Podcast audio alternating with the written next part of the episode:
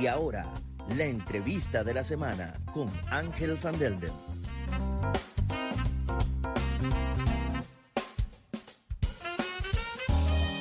Programa transmitido el 17 de junio de 2021. Una presentación de noticiascurazao.com y su emisora Onda CW.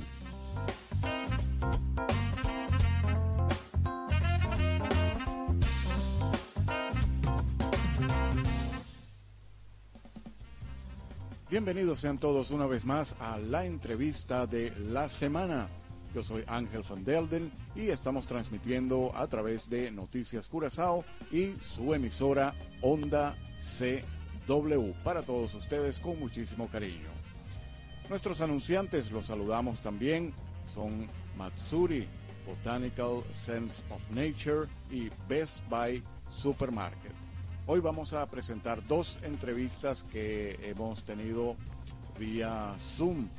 Eh, estas entrevistas han sido pregrabadas, pero igual esperamos que sean del agrado de todos ustedes. Así que vamos a ver la, primera entrevista que es con la señora Inchi o Ithaca Rittevein, antropóloga y es la directora de la Fundación Ah, de Curazao de los Derechos Humanos. Y vamos a hablar con ella sobre las diferentes labores que realizan y muy particularmente sobre la situación de los refugiados eh, venezolanos en Curazao. Así que sin más preámbulo, vamos a empezar a transmitir esta entrevista para todos ustedes. Y al terminar vamos también a presentar otra entrevista muy interesante que tuvimos con el señor Elton Santiago Elton Santiago es un profesor de geografía y muy probablemente el curazoleño que más países ha visitado en todo el mundo. Una persona que vale la pena eh, conocerla y compartir eh, esas experiencias, eh, escucharlo, las vivencias que ha tenido y los aprendizajes también que ha traído gracias a esos viajes. Así que vamos a pasar entonces a eh, mostrarles las entrevistas y esperamos que las disfruten.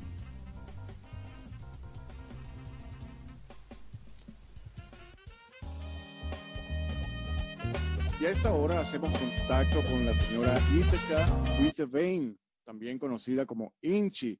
Ella es antropóloga y actualmente es la directora de Human Rights Defense Caribbean, la organización de los derechos humanos de el Caribe.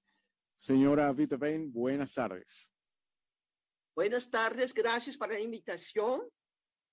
Nuestra organización se limita por lo pronto a Curazao, Human Rights Defense Curazao por lo pronto. Ah, ok, entonces no es Caribbean, sino Curazao. No, Curazao, sí. Ok, y precisamente, eh, ¿a qué se dedica eh, Human Rights Defense Curazao?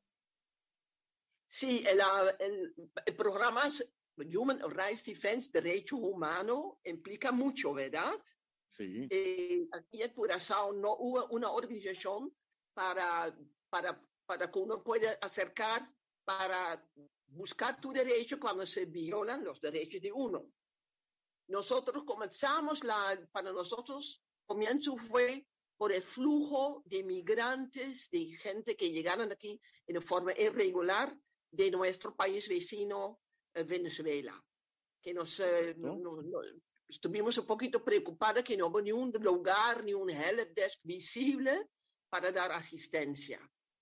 Esta es una de las tareas que estamos dando a la gente que no tiene forma de buscar sus derechos de cuestión de, de social, humanitario, un derecho para protección, para evitar que te, vas a, que te van a deportar, por ejemplo. Esa es una de las tareas que tenemos. Que tenemos por eso tenemos un help desk. En el principio también eh, hubo una tarea bastante pesada, pero muy bonita, que fue de uh, registrar toda la gente que estaba en necesidad de recibir un, un, un, forma de alimentación. Esto lo hicimos como cuatro meses, pero esta ya otras organizaciones están atendiendo. Eso fue en el marco de la pandemia. la primera ola de la pandemia, sí, de marzo hasta, hasta septiembre estuvimos involucrados en ese programa. Sí, para nosotros es importante que concientizar a la gente que todo el mundo tiene derecho. Cuando tú, tienes que salir de la casa porque no puedes pagar más al arriendo, hay una forma para aliviar. A la gente que tiene accidentes y seguros también hay forma para buscar tus derechos. Y esa es nuestra tarea, tanto dando asistencia legal y también humanitario. Para los cuestiones humanitarios, le mandamos o hacemos el contacto con otras organizaciones que están acá para eso y también educar a toda la gente de Curazao con, con permiso, sin permiso, cuál derecho tú tienes como ser humano. Es decir, que cualquier persona que sienta que necesita ayuda por estarse, les, porque, porque no se le están respetando de alguna manera sus derechos humanos, puede acudir a ustedes. Pueden ir al help de nosotros y cuando claro que estamos con un, un, edificio y una oficina pequeña con poquita gente todavía, uh, y cuando hay instancias ya existentes, como por ejemplo Bambario, Beck, otras instancias, lo, lo, recomendamos para ir allá. Pero sobre todo gente que tiene violación de sus derechos humanos y que no tienen una forma para ir, si lo atendemos y tratamos de ayudar, y, uh, y legal o con otra forma de dar una intermediar con otras instancias si es necesario.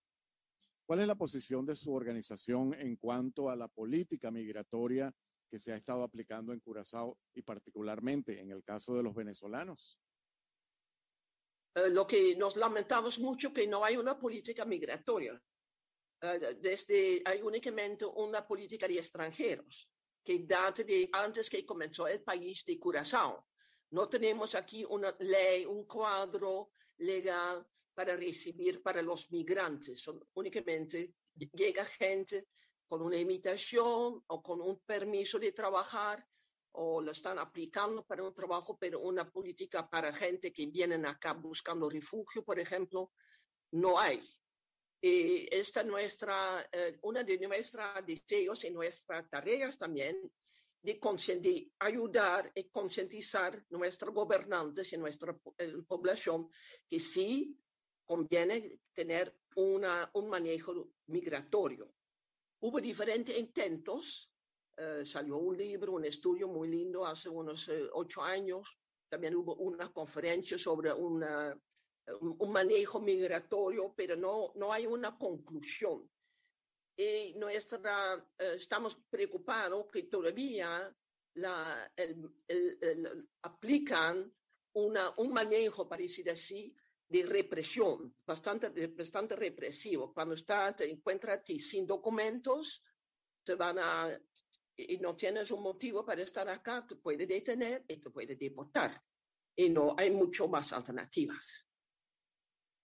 ¿Cuál es la situación? Es una, ¿Cuál es la situación que ustedes han registrado eh, que se está viviendo actualmente, por ejemplo, en lo que llaman el Barakdi ilegal? Es el, el, eh, el, complejo de celdas donde eh, quedan detenidas las personas indocumentadas que, que capturan. ¿En qué condiciones sí. se encuentran? Uh, bueno, la, la, situación de Barak es una, algo que nos preocupa desde el principio que, uh, que, que, uno no tiene vista quién está allá, que no hubo posibilidad para tener comunicación únicamente. ¿Les han permitido cuando... visitarlos?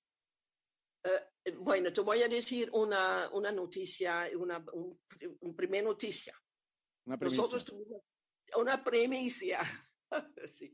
Nosotros tuvimos todo ese tiempo que estamos trabajando tratando de entrar, poder entrevistar a la gente que llega con lancha, por ejemplo, que son la mayoría que llegan cuando, se, cuando están eh, sorprendidos por la policía, que llegan a la, a la el Barak, que uh, reciben un decreto de deportación inmediatamente.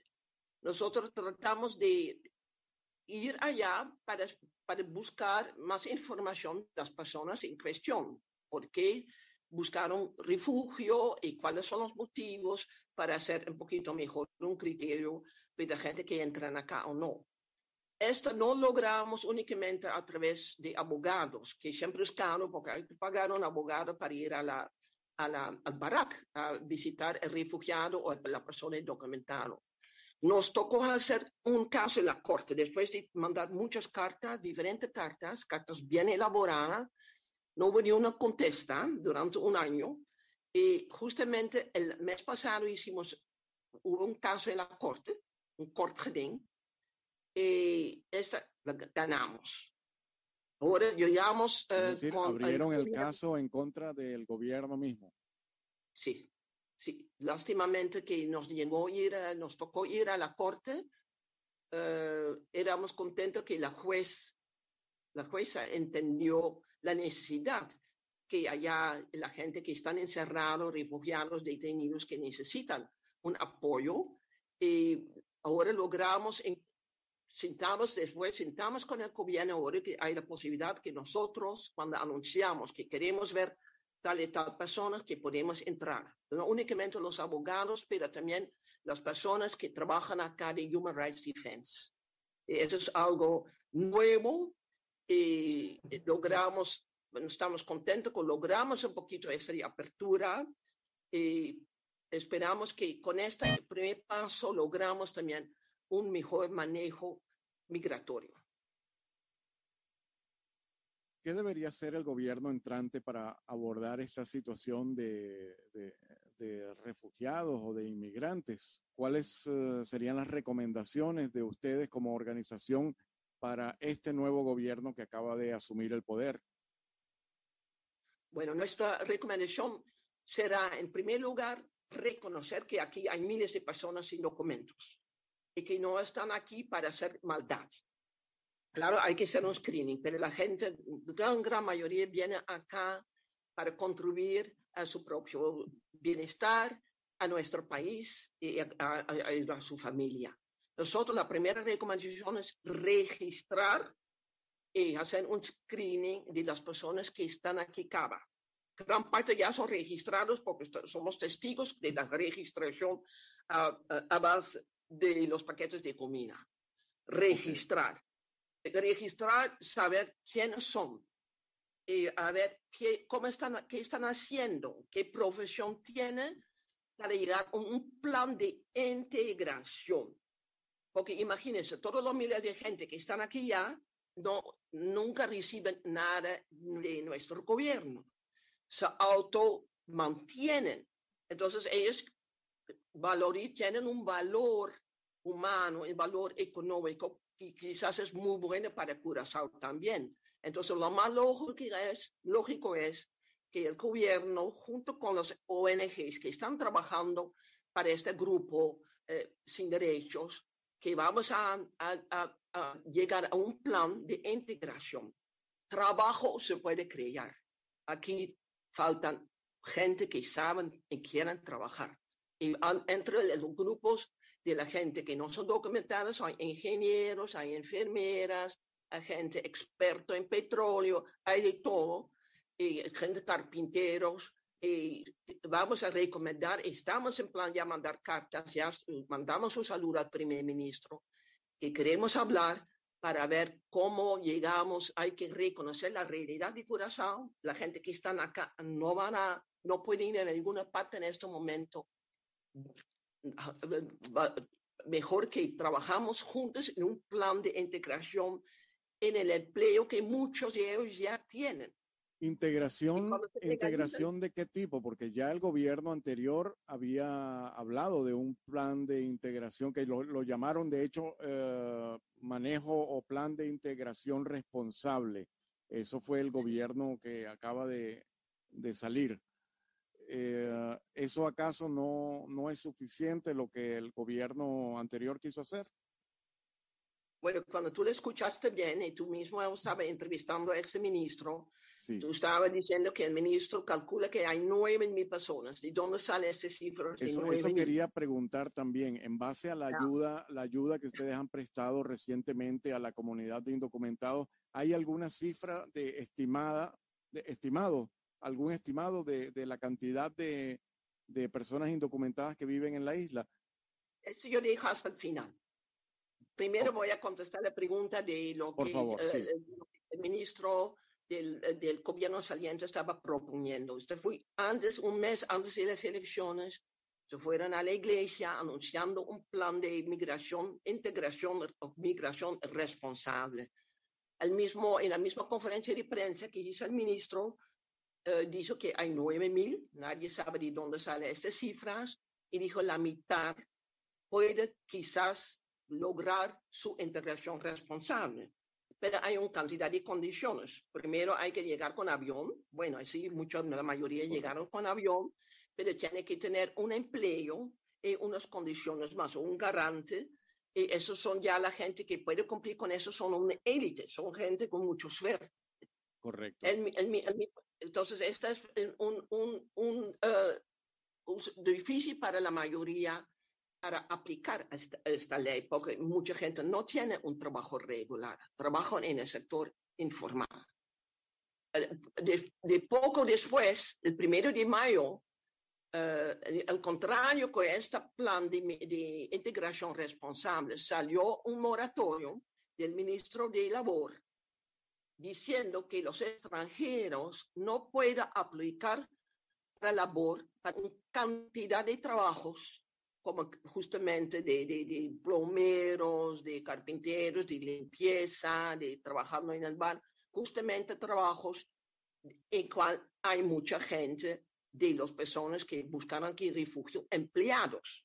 Sabemos que uh, hay hasta abogados trabajando en, en, en, en, la calle, en la construcción, pero justamente en estos trabajos hay un moratorio.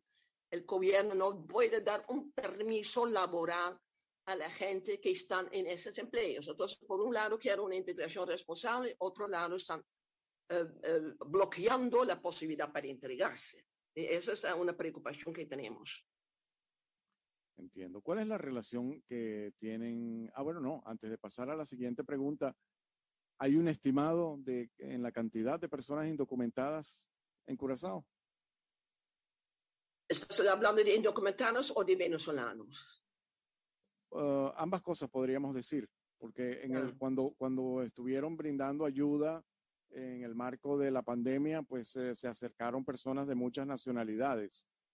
Sí. Entonces, ¿cuántos uh, indocumentados en general, de cuántos indocumentados en general podríamos estar hablando y cuántos de ellos son venezolanos?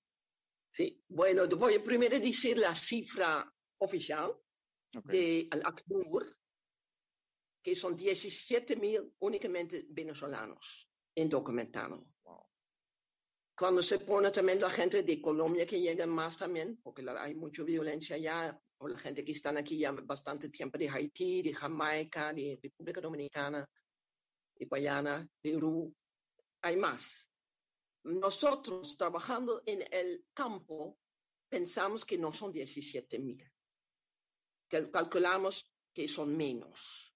Menos. Yo no voy a arriesgarme para decir menos, porque eso no me parece algo res responsable, pero nuestro cálculo va a ser que, que son menos de esos 17 mil. Ok. No hay un estimado más, uh, algo más concreto. No para mencionar a la... no, ok. Bueno, Vamos a decir no. entre 12 y 15 mil, entre 12 y 15 mil. Ok, entre 12 y 15 mil. Bueno, ya sí. es, es una cifra, por lo menos es algo. ¿Cuál es la relación que tienen con ACNUR? ¿Son representantes eh, de ACNUR aquí en Curazao? No, no, no, no. Ya te recuerdo que ACNUR fue ya, uh, cerraron la puerta para ACNUR en 2017. En este momento uh, estaba un, ACNUR o el representante estaba apoyando mucha gente con un papel que se dice asylum seeker, buscador de asilo.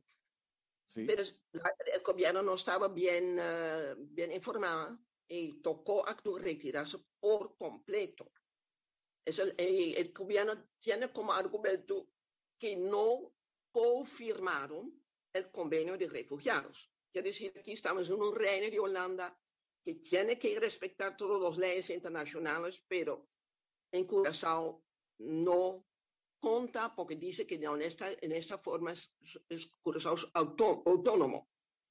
eso es muy lástima porque es un gran um, uh, obstáculo para dar, verdad, uh, dar un poquito más profesional a la gente que busca refugio, apoyo acá en Curazao, que han llegado miles.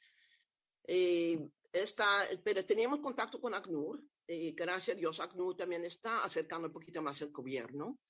Y tenemos asesoría de ACNUR en cuestiones jurídicos, eh, hasta tenemos también un fondo de ACNUR para, para cuando tenemos que ir al barrac, ya tenemos un fondito que podemos pagar a un abogado o para buscando los, uh, la, la, los casos que tenemos en la Corte Europeo, también podemos contar con ACNUR en esta, en esta, con este financiamiento.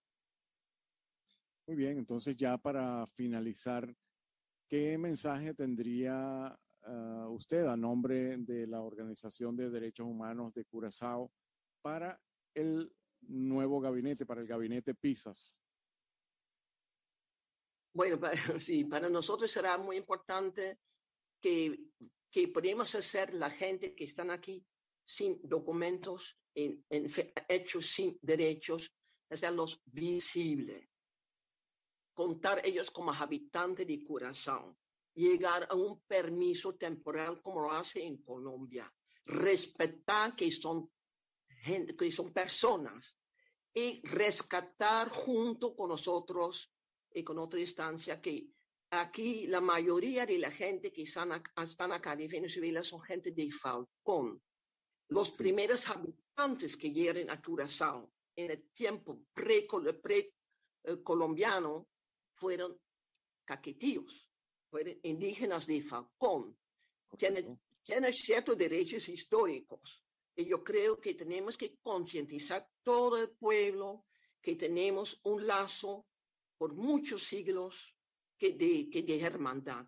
Y yo espero que juntos podemos atender la crisis que está pasando en, nos, en nuestro país vecino para concientizarnos y para log lograr una forma de respeto mutuo.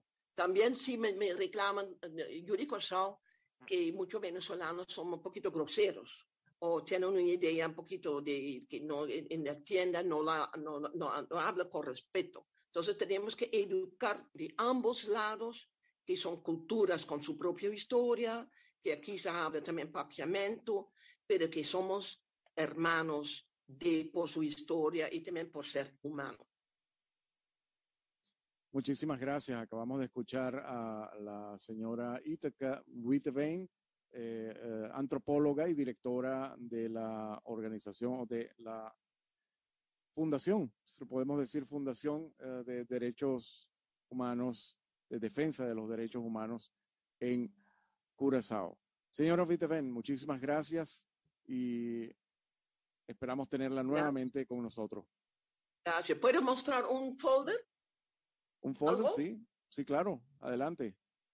A ver, ¿dónde está el nombre español? Bueno, sí, tenemos que, tenemos que hablar también, no podemos irnos sin mencionar también cómo pueden hacer para contactarlos.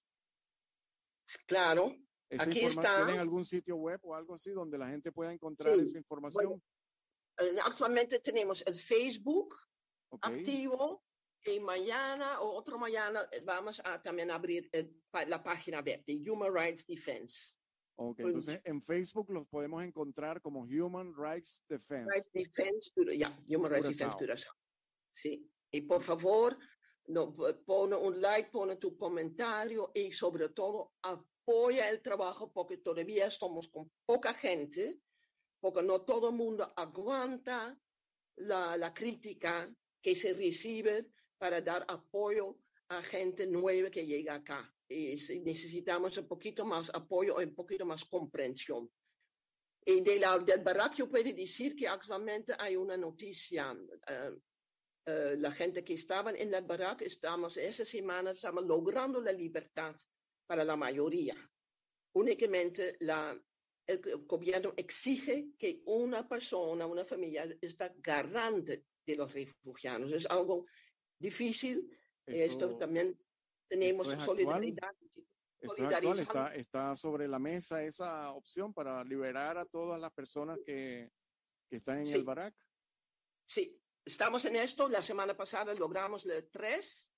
La niña que estaba en, la, la, el Instituto de Juvenil también está libre. Eh, hoy el, el, abogado que está trabajando con nosotros se fue a Río Canario para asistir dos personas eh, ahora estamos buscando un garante para tres personas, que faltan tres personas. Ojalá cuando hay tres ciudadanos que puedan dar por un, un rato, un apartamento, un refugio a una persona, ojalá nos contacta para que otras personas que están ya presos desde septiembre puedan recibir también uh, una un localidad esperando su proceso de asilo. Eso es actual y estamos logrando, pero falta más ciudadanos que están listos para ayudar. No estamos, no estamos muy de acuerdo con ese sistema que una persona en la ciudadanía tiene que ser garante. Nosotros pensamos que, que aquí en Corazón necesitamos un shelter, un casa de refugio, que no se realizaron también por motivos políticos. Pero ahora estamos, queremos la libertad para la gente que están presos todavía, y pueden liberarse cuando hay personas en la ciudadanía que están dispuestos para abrir su casa. Por favor, llama a Cheto. Eh, el número telefónico. El, número telefónico 7880125. Ok, lo repetimos una vez más. 26, 26. Una vez más, me lo repite el número telefónico. 788 0126 788-0126 o 567 6707 567-6707.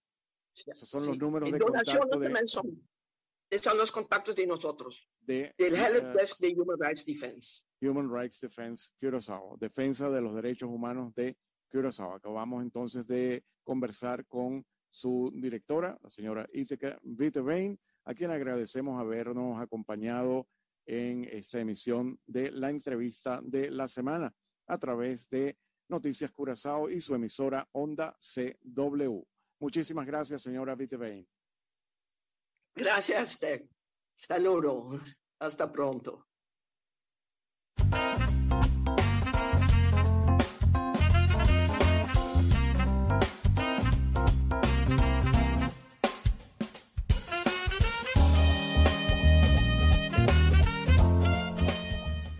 Y esperamos que hayan disfrutado de esta entrevista con eh, la señora Inche Vitevein de la Human Rights Defense Curaçao.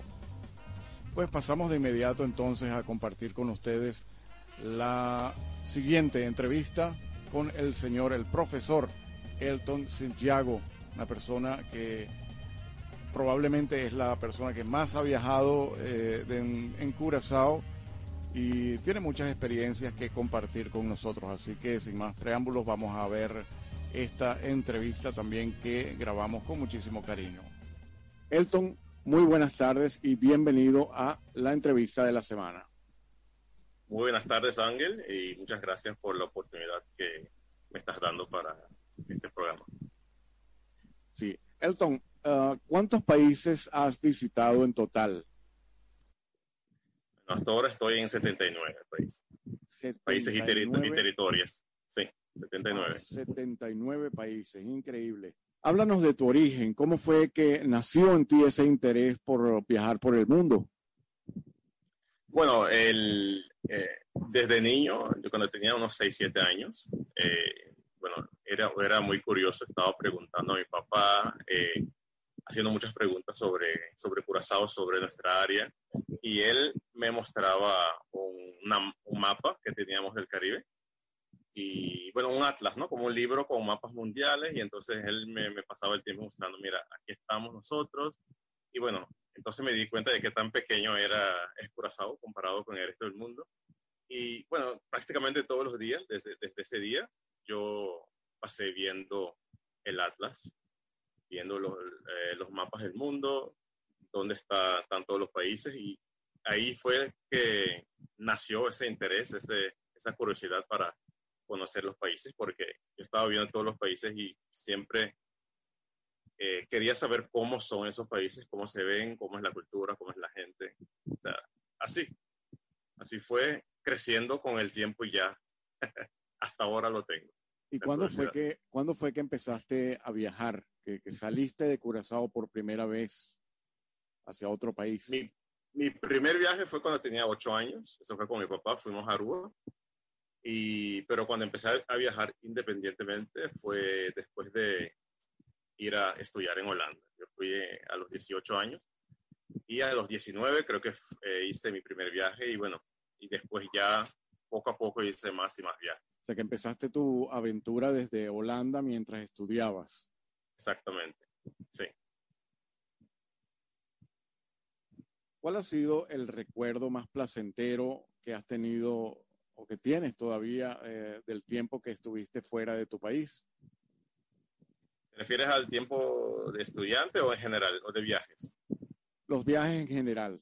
En, los, viajes, que has hecho, ¿qué momento ha sido el más placentero que has tenido? Mm, voy a tener que pensar porque, mira, yo digo que cada país tiene sus, sus encantos, sus cosas, pero de destinaciones creo que Etiopía fue hasta ahora uno de los más interesantes, que países más interesantes donde fui porque ahí tuve la oportunidad de conocer a, los tribus de cerca. Bueno, pudimos ver algunas fotos en tu blog, de, de, lo cual queremos hablar más tarde también para compartirlo con nuestra audiencia y que puedan por lo menos ver las fotos, ¿no? Porque creo que tu blog es en, en inglés o en holandés. En inglés, en, inglés. Sí. En inglés, pero bueno, con la ayuda de la tecnología, tal vez quienes no tengan dominio del inglés pueden traducir el texto y, entender lo que, lo, que compartes con todos en ese, en ese blog.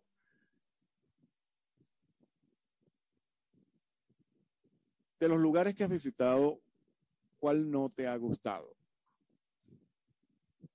Mm, como dije anteriormente, todos los países tienen sus encantos, sus cosas, así que no creo que hay ninguna, ninguno de los países que, de, las, de los cuales digo que jamás quiero visitar. No. La verdad es que si, tuviera la oportunidad, visitaría todos esos países de. Ok. ¿Y has estado en alguna situación particularmente riesgosa u hostil en alguno de esos viajes? No, gracias a Dios no. Pero sí estuve una vez en una área de, Manila, la capital de Filipinas, y bueno, la gente que estaba caminando en esa, en esa área me estaba diciendo que, oye, ¿qué estás haciendo acá? Que em, es muy peligroso y no sé qué. Eso sí. Pero. Un barrio pero peligroso. exactamente. Pero situaciones así hostiles, peligrosas, no.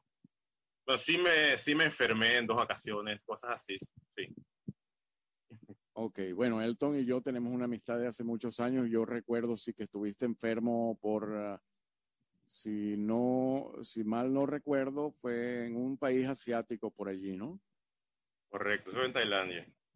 En Tailandia, sí. Sí, tuve una, una infección en, en, el ojo derecho y estuve en el hospital por, un, por una semana, sí. ok. Sí. ¿Qué te ha enseñado el haber compartido con tantas culturas? Principalmente valorar la, eh, lo que tenemos acá en Curazao, nuestra cultura, las cosas únicas que tenemos, que bueno, somos una isla muy pequeña, pero muy especial. Eso me ha enseñado a valorarlo más y, quererlo todavía más. ¿Puedes mencionar algunos ejemplos? ¿Qué cosas, más, qué, cosas valoras más de Curazao a raíz de tus viajes? Em, que somos un pueblo eh, multicultural, sé que, bueno, aquí hay muchas nacionalidades que viven en paz eh, y nos respetamos el uno al otro, eh, también tenemos religiones, varias religiones que viven acá sin problemas y el hecho que hablamos varios idiomas, eh, en nuestra comida también es muy, bueno, criolla, muy, o sea, una mezcla de todo. Esas son cosas que, sí, esas cosas principalmente. Un tesoro, un tesoro cultural, realmente. Exactamente, exactamente. Tenemos un poquito de todo. ¿Sientes que todo esto te ha hecho crecer como persona? Mm, sí, sí, me ha, me ha hecho eh, valorar las cosas que, que, uno tiene, ¿no? Porque viajando he visto también muchas bueno, situaciones de pobreza bastante extrema en algunos países. Bueno, aquí en Curazao también existe la pobreza, pero bueno, allá afuera he visto cosas mucho peores y, o sea, yo no, yo no, le, no le doy mucho atención y, y valor a, a, cosas de marca, cosas caras, de, de, de teléfonos y ropa, esas cosas. Entonces, esas cosas son Correcto. Superficiales, ¿no? Yo digo que las cosas principales hay que valorar, sí. Principalmente en esas cosas, sí. ¿Cuántos idiomas dominas? Uh, en este momento hablo seis. ¿Cuáles son? Que son, bueno, propiamente holandés, inglés, español, italiano y alemán. Wow. ¿Cuál ha sido el país que más te ha gustado y por qué? Eh, bueno, como dije anteriormente, Etiopía es la que me gustó más. Aparte de Etiopía, mmm, Islandia también me ha gustado mucho. Islandia es en Europa, pero está aislado del resto de la, del continente. Es una isla. Y Correcto. la gente es mucho más, me parecieron más amables, más calurosas, más bienvenidas y muy pacíficas. Sí. Y bueno, y el país, eh, siendo profesor de geografía, el país me pareció muy interesante por tener las, eh, los paisajes, bueno, unos paisajes tip, únicos que tienen por, la for, por, por formaciones eh, eh, geológicas y eh, Islandia está situada exactamente en un lugar donde dos placas tectónicas se alejan del uno al otro. Sí. Okay. Y tuve la oportunidad de ver el aurora borealis, no sé si. Las auroras boreales. Así, ¿no? Sí, sí, exactamente. Es cuando la, en la noche, sí, exactamente. Cuando estás de viaje en, en, en esos países distantes, ¿cómo presentas a Curazao? ¿Qué, qué dices de Curazao a, a, las personas que te encuentras en esos países? Bueno, muchas, eh, los últimos ocho, nueve años siempre llevo un, una camiseta que dice Curazao, muy grande, uh -huh. si la gente puede ver. Y bueno, cuando la gente me pregunta, yo les digo si soy de Curazao y mucha gente no sabe, yo les digo que soy, somos una isla en el sur del Caribe y que, bueno, una mezcla, como una mezcla étnica, de cultural que tenemos acá y que hablamos varios idiomas esas son las cosas principalmente que digo. Y bueno, que es una isla turística muy interesante para visitar, con playas y todo eso. Y que tiene una, una, historia y cultura muy interesante. A raíz de haber hablado de Curazao en, eh, a lo largo de tus viajes, eh, ¿ha dado, ha funcionado en algún momento que hayas tú sabido que alguien que hayas conocido en el extranjero luego haya venido aquí a Curazao? No, eso no sé, pero sí tengo amigos, o sea, gente que con quien quedé en contacto por años que sí vinieron acá. Y yo bueno. los atendí cuando, cuando estuvieron acá, eso sí. Así que igual hay mucha gente allá afuera que por vía de mi persona supieron de la isla. Eso de sí. una forma u otra, pues conocieron, conocieron, saben que Curazao existe y que además uh, eh, tiene mucha, mucho atractivo para venir en un momento dado. Exactamente. Danos una pista, Elton. ¿Cuál va a ser tu próximo viaje? ¿Hacia dónde piensas ir? Bueno, todavía estoy pensando, pero um, porque tengo ya como 19 meses ya que no, que no he salido de la isla. Bueno, por, bueno, por, por razones obvias. 19. Pandemia, etcétera. Exactamente. Eh, estoy pensando en la República Dominicana. Okay. Eh, ¿Habías ido antes a la República Dominicana? No, primera vez la sería la primera vez y, y, no es muy lejos, así que bueno. Y todo el mundo con quien he hablado, o gente que conozco que han ido, a todos les encantó. Okay. Toda la gente muy positiva sobre el, sobre el país, así que bueno, estoy pensando en eso. Dime una cosa, además de recorrer todo el mundo como lo has hecho, eh, ¿conoces bien tu isla, Curazao? Bastante bien. Sí. Ma mejor que el, el, el curazoleño promedio, digamos así. Ok. Sí. Muy importante. Sí, pero todavía me falta por, por conocer, pero bueno, hay, hay tiempo ¿no? para hacerlo. tenemos que conocer lo nuestro primero. Tenemos mucha belleza aquí en Curazao. Uh, Exactamente. Bandabou, tenemos unas playas hermosas, uh, muchos lugares, muchos lugares que tenemos que, que, estar allí para sentirlos y para valorar lo que lo mucho que tenemos. Por supuesto, siempre siempre es bueno uh, conocer otros países, otras latitudes.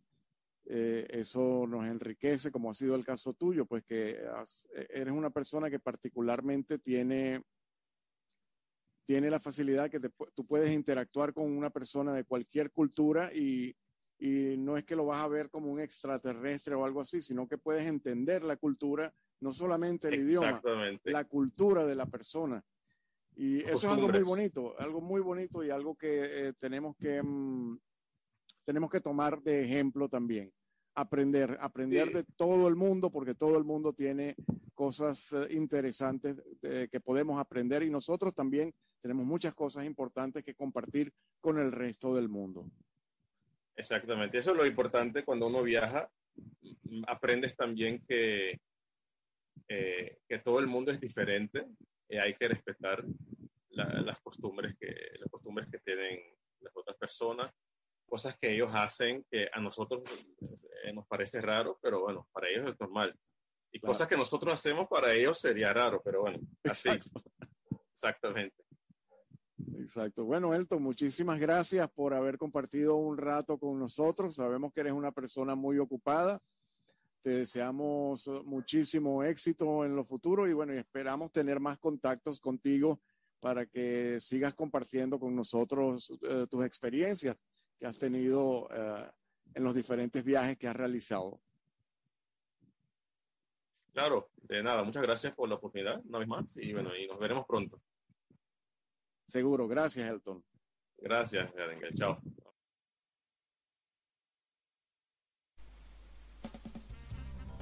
Sí, pues esa fue la entrevista con nuestro amigo, queridísimo amigo Elton Santiago y bueno, de esta manera uh, finalizamos nuestro programa por el día de hoy. Será hasta la próxima semana eh, cuando tengamos otra emisión de la entrevista de la semana. Estén eh, muy pendientes, pues eh, la próxima semana, es decir, el jueves 24 a las 7 de la noche tendremos aquí en vivo a la señora cónsul de la República Dominicana. Así que estará aquí compartiendo con nosotros en vivo y eh, naturalmente eh, ustedes tendrán la posibilidad también de hacer sus preguntas y nosotros con muchísimo gusto vamos a transmitirle a ella esas uh, interrogantes. Muchísimas gracias por habernos acompañado. Yo soy Ángel Van Delden y esto fue la entrevista de la semana por Noticias Curazao y su emisora Onda CW. Muchísimas gracias y hasta la próxima. Semana Ángel Van.